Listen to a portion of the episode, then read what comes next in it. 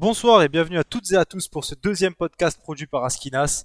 Nous décrypterons aujourd'hui en profondeur le groupe dont a hérité le Portugal pour les phases qualificatives à la Coupe du Monde 2022 au Qatar, une étape essentielle en perspective de la Coupe du Monde, qui serait la sixième participation du Portugal en phase finale, on le rappelle, mais aussi à mettre en perspective avec l'Euro 2021, puisque les, rencontres débuteront en mars prochain. Nous serons donc en présence ce soir d'Olivia, la créatrice d'Askinas.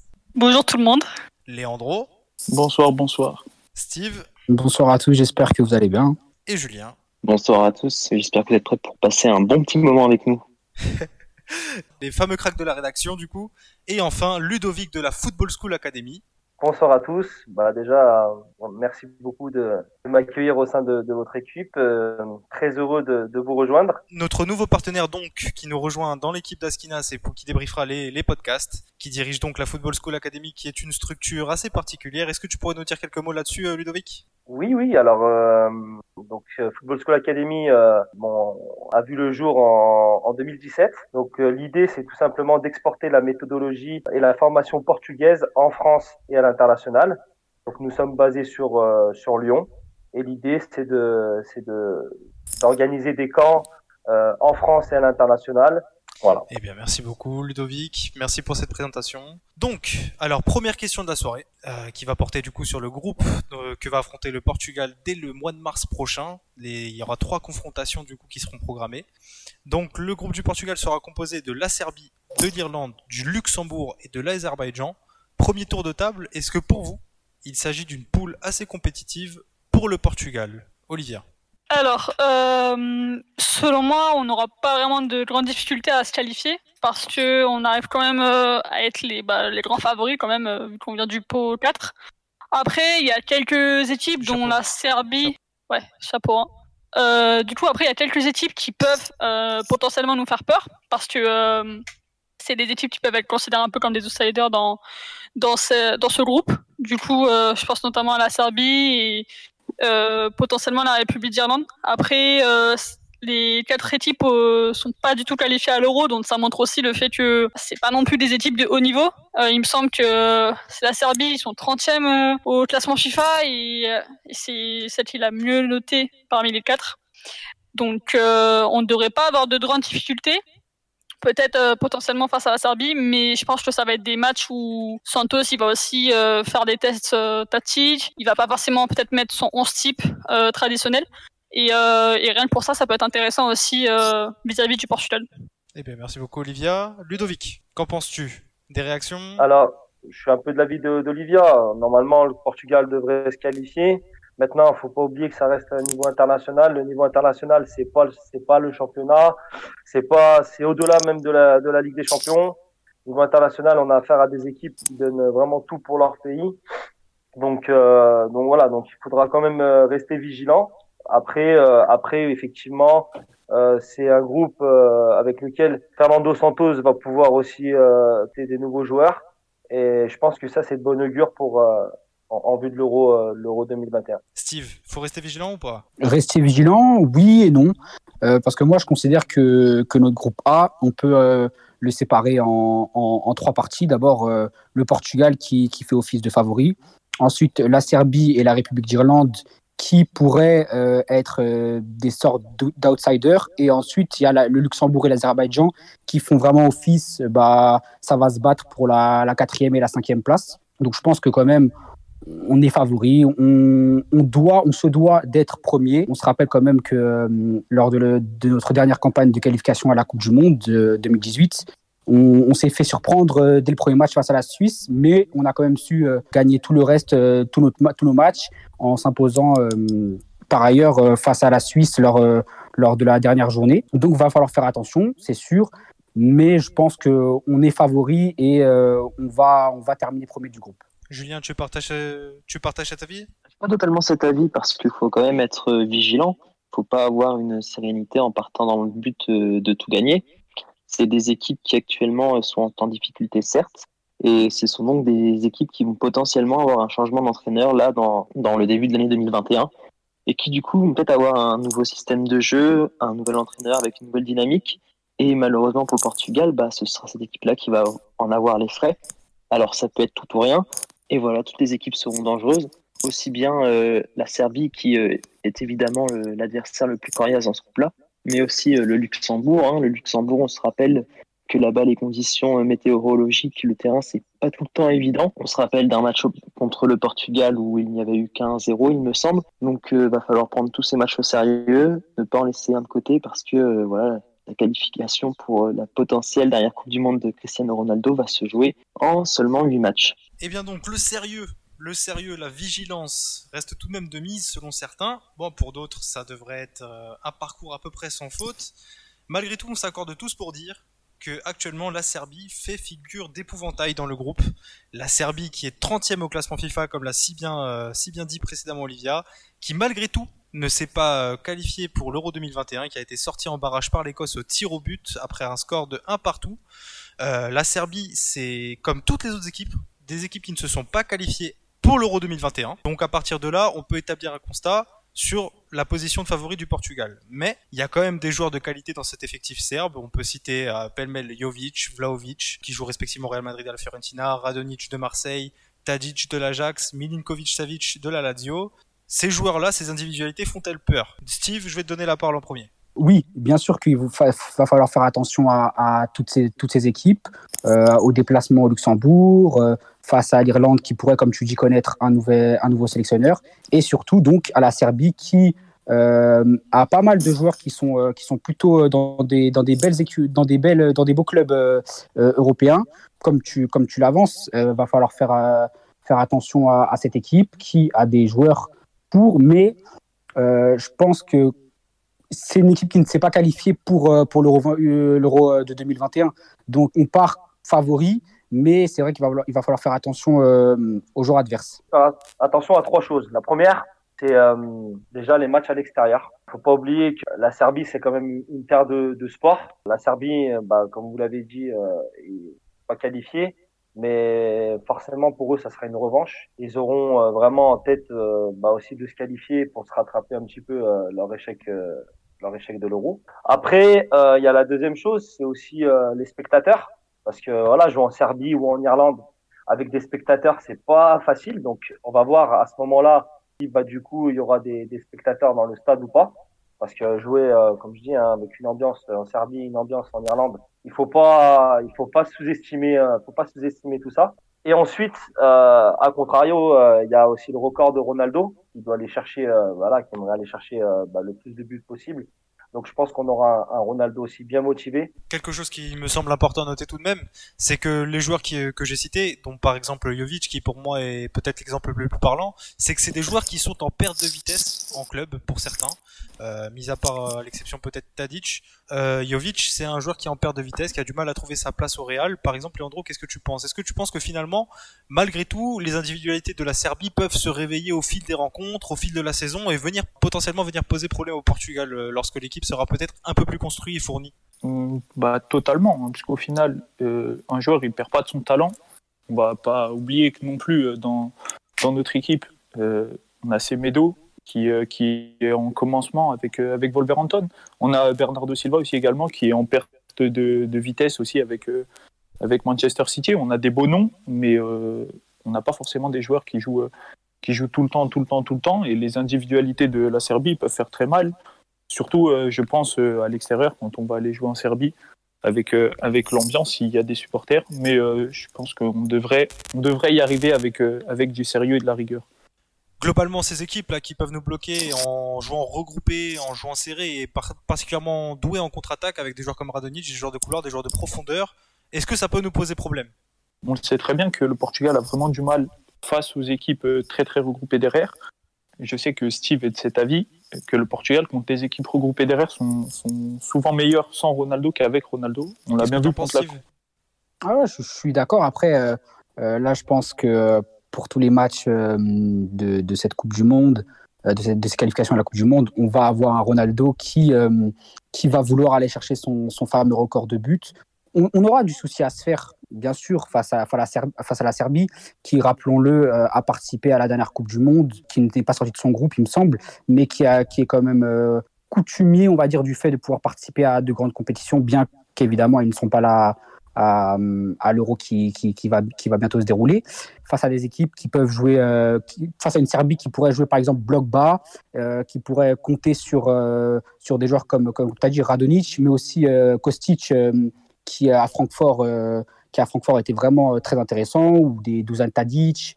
ça, va être, ça va être une belle adversité et va falloir, va falloir s'en méfier. Mais si on respecte la hiérarchie, je pense que qu'on devrait quand même euh, pouvoir, euh, pouvoir euh, battre cette équipe de Serbie. Une équipe qui est venue un peu pour perturber la hiérarchie, ce serait peut-être la République d'Irlande, parce qu'au final, c'est ça. C'est une équipe qui s'impose un peu comme l'équipe piège de ce groupe, qui peut faire une performance inattendue finalement, si justement il y a les supporters qui sont présents. je pense que ça peut conforter cette idée. Donc la sélection de Stephen Kinney, rappelons-le, n'a gagné aucun match en 2020. Elle n'est pas qualifiée à l'Euro, elle aussi. Olivia, t'as quelques chiffres sur l'Irlande ou quelques propos à tenir? Euh, L'Irlande, ça peut être une équipe qui peut surprendre le, Portugal. Euh, je pense surtout que s'ils font un changement d'entraîneur et du coup euh, changement de tactique, etc., comme l'a mentionné Julien, ça peut changer justement leur dynamique. Lors, de la, lors de la qualification à l'Euro, ils sont arrivés troisième à 13 points derrière le Danemark et la Suisse, donc ils étaient seulement à 3 points d'une potentielle qualification. donc c'est quand même... Voilà, c'est ça. C'est quand même à prendre en compte. C'est un peu comme la Serbie dans le sens où ils sont passés à peu de choses de pouvoir euh, être bien placés pour se qualifier. Donc euh, ça montre justement que c'est pas non plus une équipe à, négliger et qu'il faudra quand même faire attention. On peut pas non plus se permettre de d'arriver à être en pensant déjà la victoire. Euh, c'est le genre d'équipe qui peut faire qui peut faire des surprises. Et voilà. Donc moi c'est vraiment une équipe avec la Serbie auquel je me méfie. Et, euh, et ça, on le verra justement euh, lors, des, lors, des, lors des matchs. Toi, Julien, qu'est-ce que tu penses du, de l'Irlande? Moi, je pense que déjà, l'Irlande, si on la compare aux autres adversaires de, de la poule, c'est euh, une équipe qui se rapproche plus du Luxembourg ou de l'Azerbaïdjan que, que, de la Serbie. Il n'y a pas d'individualité forte par rapport à la Serbie. Si on doit faire un comparatif aussi avec les autres équipes, le point le plus important là-dessus, c'est qu'il va sûrement y avoir un changement d'entraîneur, une nouvelle dynamique et il va falloir faire attention. Oui, je sais pas si. Vrai que niveau ah. euh, individualité, il y a, mis à part Keller, par exemple, qui joue à Liverpool et qui a fait une très bonne prestation lors de la dernière journée, il me semble. Globalement, on est un petit peu pauvre comparé à la génération 2000-2010 euh, de l'Irlande qui comptait dans ses rangs des, des McGiddy, des McCarthy, euh, qui jouait, ou Coleman même, qui, qui joue à Everton, qui est un peu sur le déclin, qui est vieillissant. C'est une équipe qui est en train de renouveler sa génération. On est sur une fin de cycle. Moi, au début, j'ai eu une petite comparaison dans ma tête. Et cette équipe d'Irlande m'a beaucoup fait penser à l'équipe d'Islande euh, de l'Euro. Une équipe qui n'était pas du tout attendue, une équipe euh, pas du tout redoutée. Et qui, au final, euh, défensivement, était plutôt même très solide, sachant qu'elles ont fini devant nous dans les, dans les phases de poule et qui avait fait mal en contre-attaque. Moi, je me méfie toujours de ces équipes qui sont un peu ni mauvaises ni bonnes et qui savent très très bien défendre en bloc, même si euh, leur génération des Macs qui sont passés, bah, faut faire attention en contre. Et on sait très bien que, le Portugal, souvent, euh, ont tendance à prendre les matchs à la légère euh, et ça pourrait nous causer du tort. Euh, sur l'aspect défensif. Euh, en fait, lors de, leur, lors de, leur, qualification à l'Euro, c'est l'équipe du groupe qui s'est pris le moins de buts, euh, malgré qu'ils ont fini troisième. Donc, ils se sont pris seulement 5 buts sur les 8 matchs. Donc, ça montre aussi leur aspect défensif qui a l'air d'être très présent, parce qu'ils ont mis que 7 buts. On peut s'attendre à une équipe qui va beaucoup défendre face à, face à nous. C'est Après, le genre même... contre lequel on peut pas aligner notre, notre milieu à double sentinelle, William Carvalho Danilo, Steve. Moi, je pense qu'on ne doit plus tabler sur, euh, sur, euh, sur ce milieu, euh, du moins, moins jusqu'à preuve du contraire, où les deux feraient une, une de grandes performances ensemble, parce qu'on est sur un William Carvalho qui joue de moins en moins avec le Bétis. On est sur un Danilo qui est un peu défenseur, un peu milieu, décevant par moment avec, avec le PSG. Donc, est-ce qu'on jouera avec un milieu à deux, avec un milieu à trois? Est-ce que Fernando Santos va penser à, changer peut-être de dispositif? Ludovic, tu veux compléter? Moi, je compléterai un petit peu de ce qu'a dit aussi un peu Leandro, dans le sens où euh, il parlait de l'aspect défensif. C'est le niveau international. Faut, le niveau international, les équipes, euh, justement, il n'y a, plus, y a plus de petites équipes. Aujourd'hui, toutes les équipes s'apprêtent à, bien défendre, déjà dans un premier temps. Après, voilà, euh, le Portugal assume leur statut. Voilà, parce que bah, depuis la victoire de l'Euro 2016, aujourd'hui le Portugal a un statut et qu'ils savent, euh, ils savent parfaitement jouer avec, euh, jouer avec sérieux et c'est ce que répète souvent, je sais pas si vous êtes d'accord, mais enfin, c'est ce qu'on voit souvent euh, sur les conférences de presse de, de Fernando Santos. Toujours, voilà, aller chercher le sérieux, la concentration, le, la gagne, les trois points, voilà. Non, mais c'est c'est vraiment le discours de Fernando Santos. Au final, tu dis qu'il n'y a pas de, de petites équipes. Pourtant, sur le papier, quand on s'attarde un peu sur les deux derniers tirés au sort, c'est le Luxembourg et l'Azerbaïdjan, respectivement 98e et 114e au classement FIFA. Finalement, le Luxembourg s'est à peine maintenu en Nations League cette année. C'est pourtant des victoires obligatoires, même si c'est pas forcément des petites équipes. C'est le Luxembourg, c'est une double confrontation à domicile finalement pour le Portugal avec la communauté portugaise qui est au Luxembourg. Enfin, finalement, il y, y, a toujours des petites équipes dans ce groupe. Est-ce que le Luxembourg et l'Azerbaïdjan c'est des matchs pièges ou c'est des victoires assurées? Je, suis d'accord sur le fait que sur le papier euh, et quand on compare euh, bah, les autres groupes, forcément, on a un groupe qui est euh, un peu un peu plus facile entre guillemets que, certains, mais ça reste le niveau international. Après, effectivement, oui, sur le papier, le Portugal doit gagner, doit gagner ses matchs. Ça, c'est c'est une obligation. Mais voilà, il faut, on peut pas, on peut pas se dire qu'on a gagné d'avance. C'est pas possible. Il faut il faut voilà, il faut que le, les, de toute façon euh, le staff euh, et Fernando Santos euh, ont, ont, de l'expérience, les joueurs également, ils jouent tous dans des grands clubs et euh, ils savent très bien que voilà, euh, qu'ils n'ont pas d'autre choix de, de, de gagner bah, justement ces matchs et se qualifier pour la Coupe du Monde. Donc, donc tu voilà. partages cet avis, Julien? Mais il y a quand même un point à relever quand même, c'est que le Portugal, des fois, il nous rassure pas sur des déplacements à l'extérieur je vais prendre l'exemple de l'Azerbaïdjan. La, c'est un peu un déplacement piège, hein. pour rappeler aussi la distance, hein. c'est à l'autre bout de l'Europe. Même moi, j'ai été étonné qu'ils autorisent, par exemple, le Portugal à aller là-bas, alors que le Kazakhstan, qui n'est qu'à une centaine de kilomètres de l'Azerbaïdjan, au niveau de la capitale, euh, le Portugal serait tombé avec, euh, il y aurait eu un changement de groupe. Donc, euh, il y a un sacré déplacement. C'est pas les mêmes conditions. donc, en fait, ce qui me fait pas peur, c'est pas euh, la confrontation en termes d'individualité. De, voilà, le Portugal est au-dessus dans tous les domaines. Mais c'est euh, peut-être ce relâchement-là dans ces matchs-là qui peut faire mal. Et si on perd deux points là-bas, si on ramène un nul de l'Azerbaïdjan, si on ramène un nul du Luxembourg, bah, très vite, des sélections comme la Serbie peuvent nous passer devant. Et le but du Portugal, c'est pas de jouer les barrages, c'est directement de se qualifier avec la première place. Quoi. Donc c'est ce qui me fait un peu peur avec euh, les, équipes comme le Luxembourg et l'Azerbaïdjan. Par, le passé, tu as raison, Julien. Le déplacement, c'est un truc qui fait peur. Le déplacement fait peur. On va jouer contre des agriculteurs sur des champs de patates. Donc moi, ça me fait très très peur. Au Luxembourg, ça va être compliqué. Et on le sait, on l'a déjà vu. Euh, le ballon, il, il, roule pas, le ballon, le ballon saute. Le ballon saute. Donc euh, il faudra autre chose que du jeu à terre. Peut-être euh, opter pour un jeu plus direct. Bah, notamment, euh, le but de, Bruno, de Bruno Fernandez est venu d'un long ballon les matchs à l'extérieur vont être compliqués plus au niveau des, de la pelouse que réellement des adversaires. au niveau du jeu, ouais. Globalement, après avoir fait un, petit récapitulatif de ce qu'on risque de rencontrer, enfin de ce que l'on va même rencontrer en, en phase de groupe, eh ben on peut passer en revue notre effectif. Est-ce qu'on est finalement taillé pour affronter ces équipes et pour se préparer au mieux en vue de la Coupe du Monde, mais aussi de l'Euro, parce qu'on rappelle que ce sera la première échéance. C'est un, cas de figure un peu particulier, c'est un peu inédit, où finalement on aura les phases de qualification à la Coupe du Monde. En même temps, il y aura l'Euro. Qui, on aura les matchs de qualification en mars et les fenêtres suivantes, ce sera en septembre, octobre et novembre, je le rappelle. Globalement, est-ce que l'effectif est bien construit? Est-ce qu'on est taillé pour aller affronter ce genre d'équipe? Et même et euh, débuter l'Euro dans les meilleures conditions parce que je le rappelle, on va quand même affronter l'Allemagne, la France et la Hongrie. C'est un groupe difficile dont il sera difficile de sortir premier. Qu'est-ce que vous en pensez? Est-ce qu'il y a des joueurs qui sont indiscutables? Est-ce qu'il y a des gens à appeler pour pouvoir faire la différence et s'imposer, finir en tête du groupe? Steve euh, moi, sur, euh, sur ce sujet du, du groupe euh, portugais, je pense qu'on est.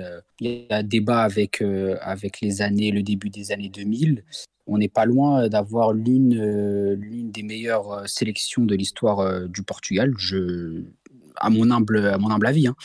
Et donc et donc je pense que on a les individualités pour.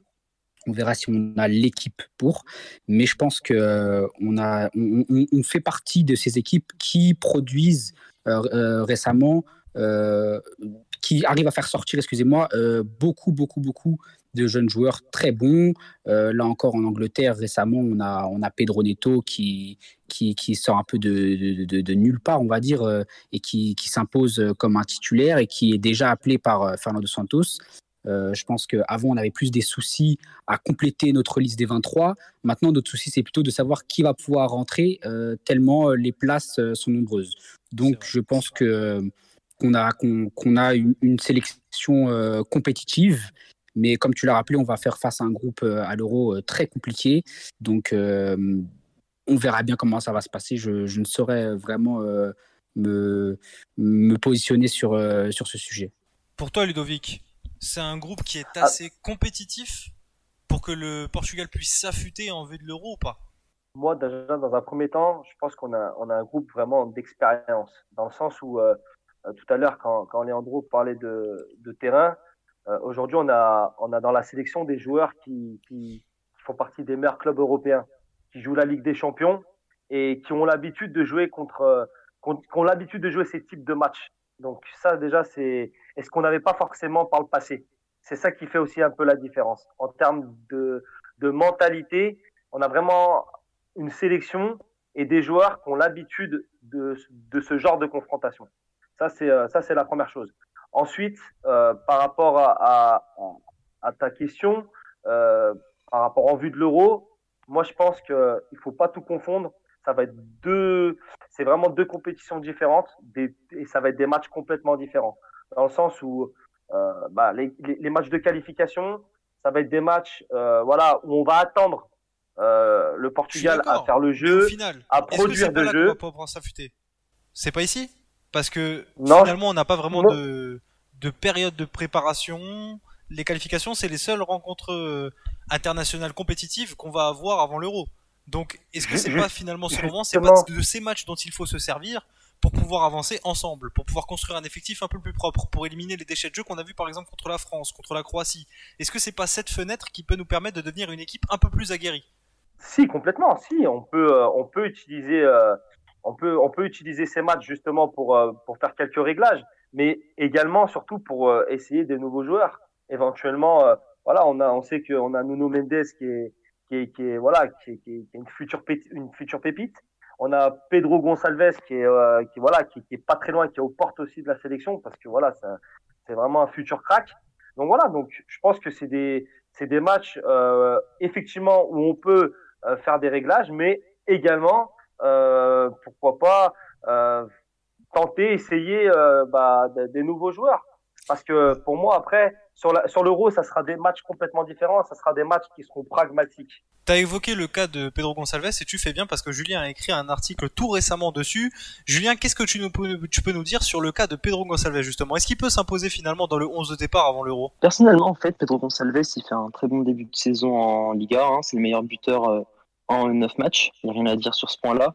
Par contre, honnêtement, j'ai des doutes à croire qu'il va s'imposer dans, dans le 11 titulaire, hein, bien titulaire, je parle euh, de la sélection portugaise. Peut-être dans la liste des 23, c'est une possibilité, mais dans les 11 titulaires, pour moi, c'est impossible. Et pourquoi? Parce qu'actuellement, bah, en termes de sélection, même avec les, espoirs, il, n'est pas encore titulaire. Et euh, aux yeux du sélectionneur euh, des espoirs, il, il, est derrière dans la hiérarchie par rapport à des Florentino, par rapport à Jetson Fernandez, alors que, euh, au contraire de ces joueurs-là, lui a du temps de jeu en, club. Donc pour le moment, je dirais que c'est assez compliqué, mais c'est justement sur ces matchs-là en mars qui sont les prochains matchs internationaux où Fernando Santos va devoir faire un, peu, comment dire, euh, anticiper sa liste des 23, essayer des joueurs avant, derrière, de faire sa liste euh, définitive.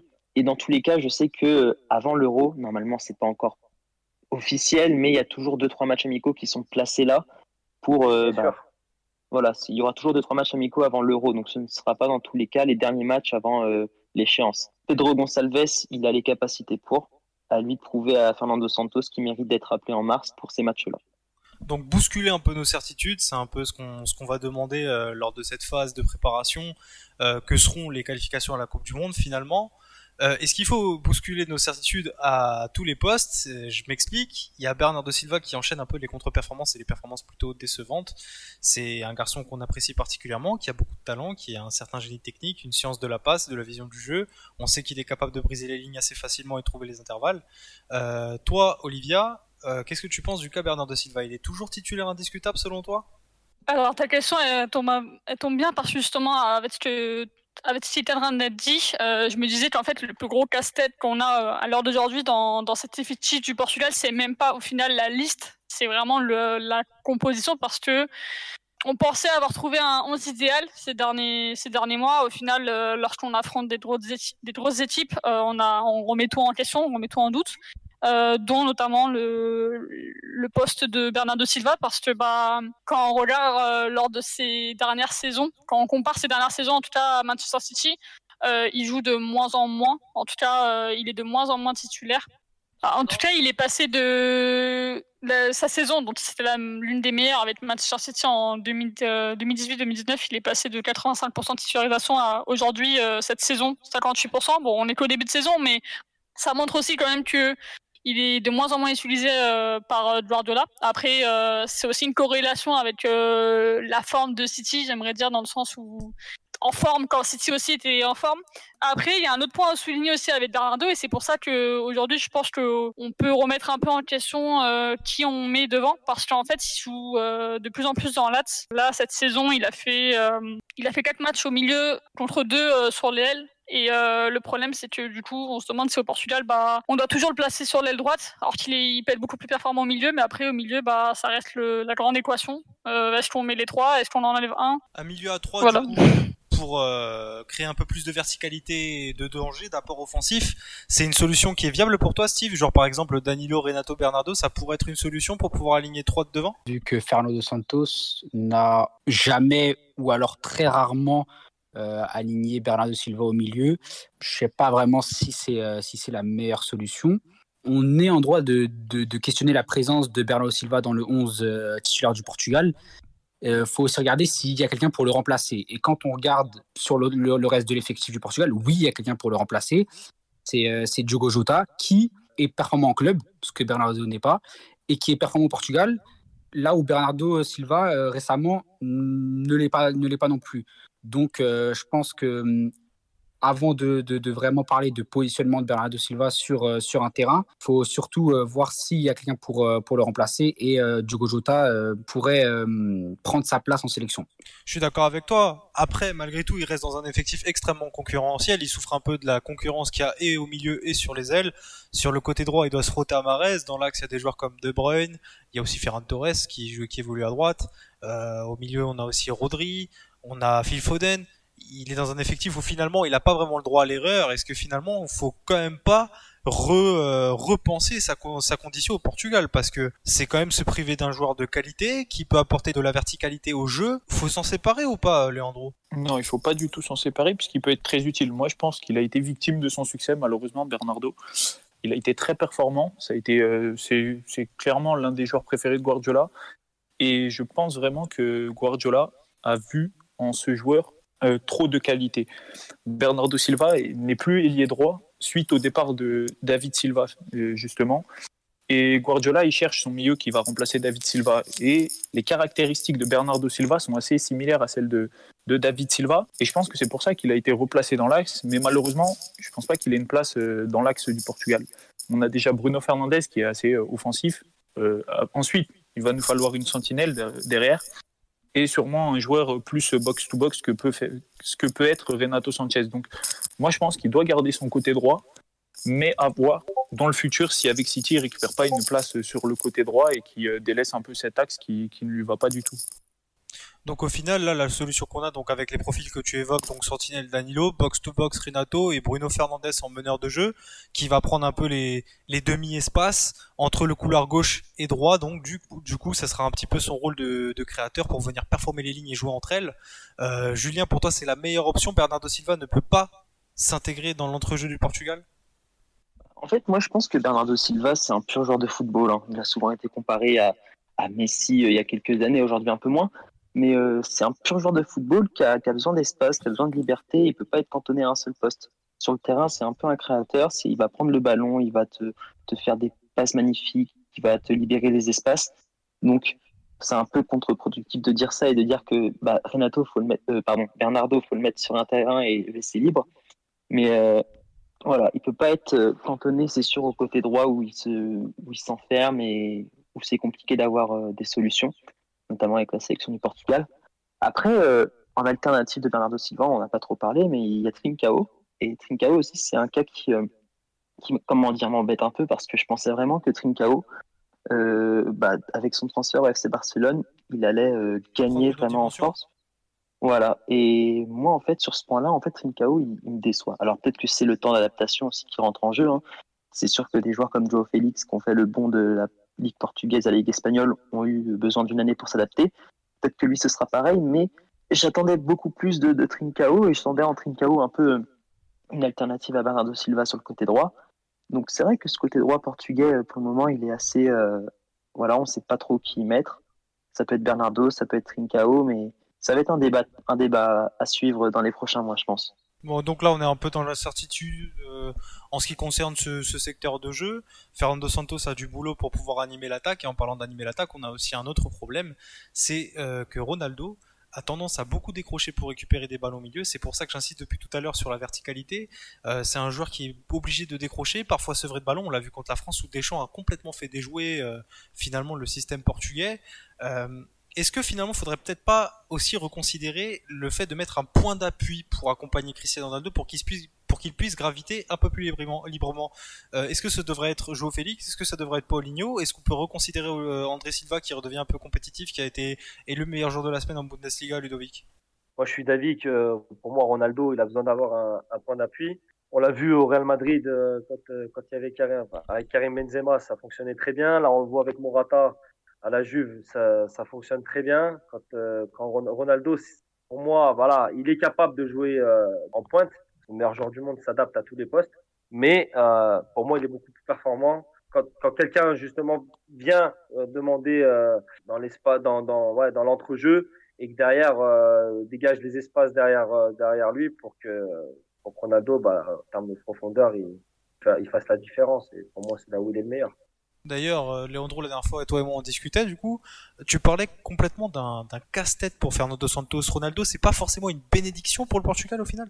C'est un cas compliqué pour toutes les équipes. Euh, Ronaldo, on sait qu'il peut marquer des buts, mais on sait très bien que si son équipe ne joue pas, il va dézoner. Il va tenter de prendre le ballon, de dribbler ou de trouver des passes. Mais si Ronaldo euh, décroche, il n'y a plus personne dans l'axe. Et moi, je pense qu'on a oublié un, nom euh, peut-être qui n'est pas évident pour tout le monde, mais moi, je pense surtout à Raphaël Leao. Raphaël Leao qui fait une très très bonne saison avec le Milan AC, un élément assez important qui joue avec Zlatan. Il ne faut pas, faut pas oublier que Zlatan l'aide énormément dans sa progression, qui joue sur le côté gauche et qui peut remplacer, qui a déjà joué euh, avant-centre et qui pourrait euh, servir de, de pointe quand Ronaldo euh, dézone. Donc à pas oublier Raphaël Leao qui était vraiment en, pleine bourre avant, avant sa blessure. Maintenant, oui, c'est vrai que Ronaldo, il peut mettre des buts, mais Ronaldo, quand il n'est pas dans son match et quand il est obligé de dézoner à cause des équipes basses, on se retrouve souvent avec un manque de, de comment dire un manque de un manque de joueurs dans cette surface. Donc euh, forcément les ailiers ou les euh, défenseurs ne peuvent pas envoyer des centres puisqu'il n'y a personne. Donc à voir euh, comment Fernando Santos va, va organiser son équipe autour de Ronaldo. Et du coup, moi, moi j'aimerais j'aimerais pouvoir pour la simple bonne raison que Rafael Leao ce serait pas finalement le schéma le, le chaînon manquant de cette tactique de Fernando Santos, même si je tiens à rappeler que on risque de jouer contre des défenses très regroupées, où il n'y aura pas nécessairement beaucoup de profondeur. Est-ce que Raphaël Leao peut endosser ce rôle de point d'appui? Est-ce que c'est lui qui peut faire la différence, qui peut apporter l'animation offensive qui manque au Portugal? Est-ce que ça peut être euh, Raphaël Leao Est-ce que ça peut être euh, Paulinho? Est-ce que ça peut être André Silva? Euh, Je ne sais pas. Je ne pourrais pas te répondre à cette question. Après, est-ce que on ne pourrait pas tabler sur peut-être un changement de dispositif? Parce que on parle du côté droit qui est pas très performant. On parle du côté gauche où on a un Ronaldo qui essaye parfois de revenir vers l'axe. Est-ce qu'on pourrait pas euh, revenir sur un 4-4-2 comme, euh, comme on l'était durant, durant l'Euro, l'Euro 2016 ou durant la Coupe du Monde. Est-ce que aussi on pourrait peut-être pas avoir un 4-4 de losange? C'est ce qu'on entend de, plus en plus. Donc, ce qui ferait qu'on n'aurait pas de problème à droite ni à gauche, mais on aura peut-être des joueurs qui seraient mis dans les meilleures conditions. Par exemple, un, un, Ronaldo aux côtés d'un André Silva, d'un Paulinho, d'un Léao. pas prévu de joueur de côté avec un 4-4-2 axial ça serait, une, ça serait une possibilité. On sait qu'on a des problèmes euh, sur les, les, côtés, donc pourquoi pas. Franchement, c'est une idée que, que, je propose. Après, euh, évidemment, ce sera, ce sera Fernando Santos. Après, Steve, le, le, truc du Portugal, c'est qu'on a un problème de, on n'a pas un problème de pauvres, on a un problème de riches sur les côtés. Et pourquoi on a un problème de riches? Parce que voilà, euh, faut savoir, c'est qu'au Portugal, au niveau de la formation, où ils sont le plus performants, c'est sur les ailiers. Il faut, les, les, les, trois grands clubs, leur, euh, leur objectif, c'est de former des ailiers. Dès tout petit, ils forment des ailiers. C'est la raison pour laquelle on a beaucoup de joueurs performants sur ces, sur ces postes-là. Et si vous pouvez le voir, à part l'euro, oui, c'est vrai, parce que bon, bah, Bernardo était blessé et que, et que, et que voilà, on n'avait peut-être pas les profils pour. On a quasiment, on a quasiment toujours joué en 4-3-3. Toujours. Depuis, depuis très longtemps. Le, le système de jeu portugais, c'est 4-3-3. Et beaucoup de beaucoup d'équipes portugaises bah, se forment sur ce système-là. Après, euh, après, par contre, toutes ces, ces idées évoquées euh, avec Léao, euh, euh voilà, euh, qui mettent en pointe, etc. Justement, eh ben, moi je pense que c'est c'est c'est de bon augure ces matchs-là pour pouvoir tenter d'autres choses. Et pourquoi pas, pourquoi pas, effectivement, de changer de système. Pourquoi pas Faudrait que, moi je pense que au final, il l'a jamais fait, hein, Fernando Santos. Mais je pense qu'il devrait le faire. il pourrait, il pourrait le tenter. Quelque chose qui est à considérer finalement, euh, c'est qu'on a une saison qui est longue, qui est compliquée, qui est saturée par les matchs. On a des joueurs qui parfois en ont marre. Euh, il y a Thomas Meunier qui s'est plaint en conférence de presse lors de la Ligue des Nations. Il y a Tony Kroos. Euh, on est dans une situation un peu particulière avec la Covid, la crise sanitaire. Il n'y a pas de supporters dans les stades. Il y a un rythme très élevé où les joueurs jouent la Ligue des Champions toute la, toutes les semaines. Est-ce que finalement, bah, ces changements ne viendront pas d'eux-mêmes, Leandro? Ces changements, ils vont venir, euh, ça va être indéniable. Je pense même qu'on va avoir le droit malheureusement à des joueurs qui vont pas être disponibles, des pépins physiques, c'est sûr, puisque les matchs vont débuter au mois de mars, les matchs de qualification. Et au mois de mars, les matchs, ils auront enchaîné déjà depuis un long moment, donc on aura sûrement des problèmes physiques. Je sais même pas si, si Ronaldo va pas faire, euh, si Cristiano ne va pas décider de ne pas venir en sélection justement pour pouvoir se reposer, puisque au mois de mars, la Ligue des Champions commence à reprendre en phase euh, assez importante. Donc à voir. C'est sûr que l'impact, l'impact physique sur les joueurs, il sera présent. On a euh, des vieux briscards qui peuvent enchaîner les matchs. je pense notamment à Pep derrière, qui est assez important. Et on a aussi de la jeunesse, de la jeunesse devant. Et il faut pas négliger qu'on aura tout de même cinq remplacements. Donc cinq remplacements, ça permet au coach, comme, euh, comme Steve parlait avant, s'il change de dispositif, rien ne l'empêche, si ça ne fonctionne pas, de rechanger de dispositif en plein match. Cinq changements, ça donne largement moyen de faire quelque chose d'intéressant. Tu as, un avis euh, contraire, il me semble, il me semble Ludovic. Dire que Ronaldo euh, sera peut-être pas présent, ça j'y crois pas une seule seconde, c'est pas possible. Parce que voilà, comme on l'a dit tout à l'heure, il recherche il l'a déjà fait. Il l'a il l'a ouais mais là il je suis d'accord il l'a déjà fait mais bon là on parle d'une qualification pour la Coupe du monde. Euh, c'est sa dernière Coupe du monde il doit aller chercher un record. Voilà c'est ses derniers matchs avec la sélection c'est ses dernières euh, ces dernières années. Je, je le vois pas dire non je viens pas en sélection c'est pas possible. Toi Steve t'en penses quoi? c'est pas possible. Je pense qu'il nous fera pas une une Anthony Lopez.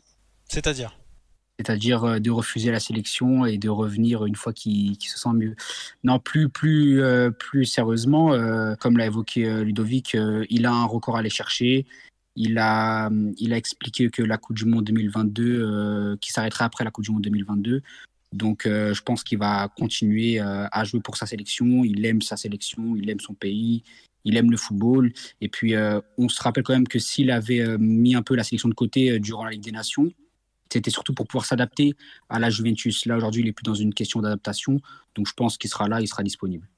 Moi, j'ai quand même envie de, mettre en perspective une dernière chose. C'est que finalement, l'Euro 2021 et les qualifications à la Coupe du Monde 2022, puis la Coupe du, la coupe du Monde 2022, c'est des dernières échéances pour certains joueurs, après ce que tu viens de dire, euh, Steve.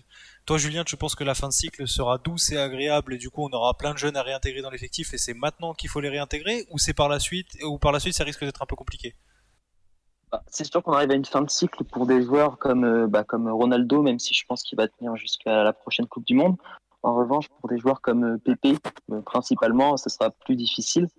Donc, je pense quand même que pour le moment, Fernando Santos, il a envie d'aller à l'Euro avec ces joueurs-là, et que s'il y a intégration à faire, il la fera après. c'est vrai que derrière, quand on y pense, hein, Pepe et Ruben Diaz, bon, c'est la, la charnière aujourd'hui qui ne fait pas de doute.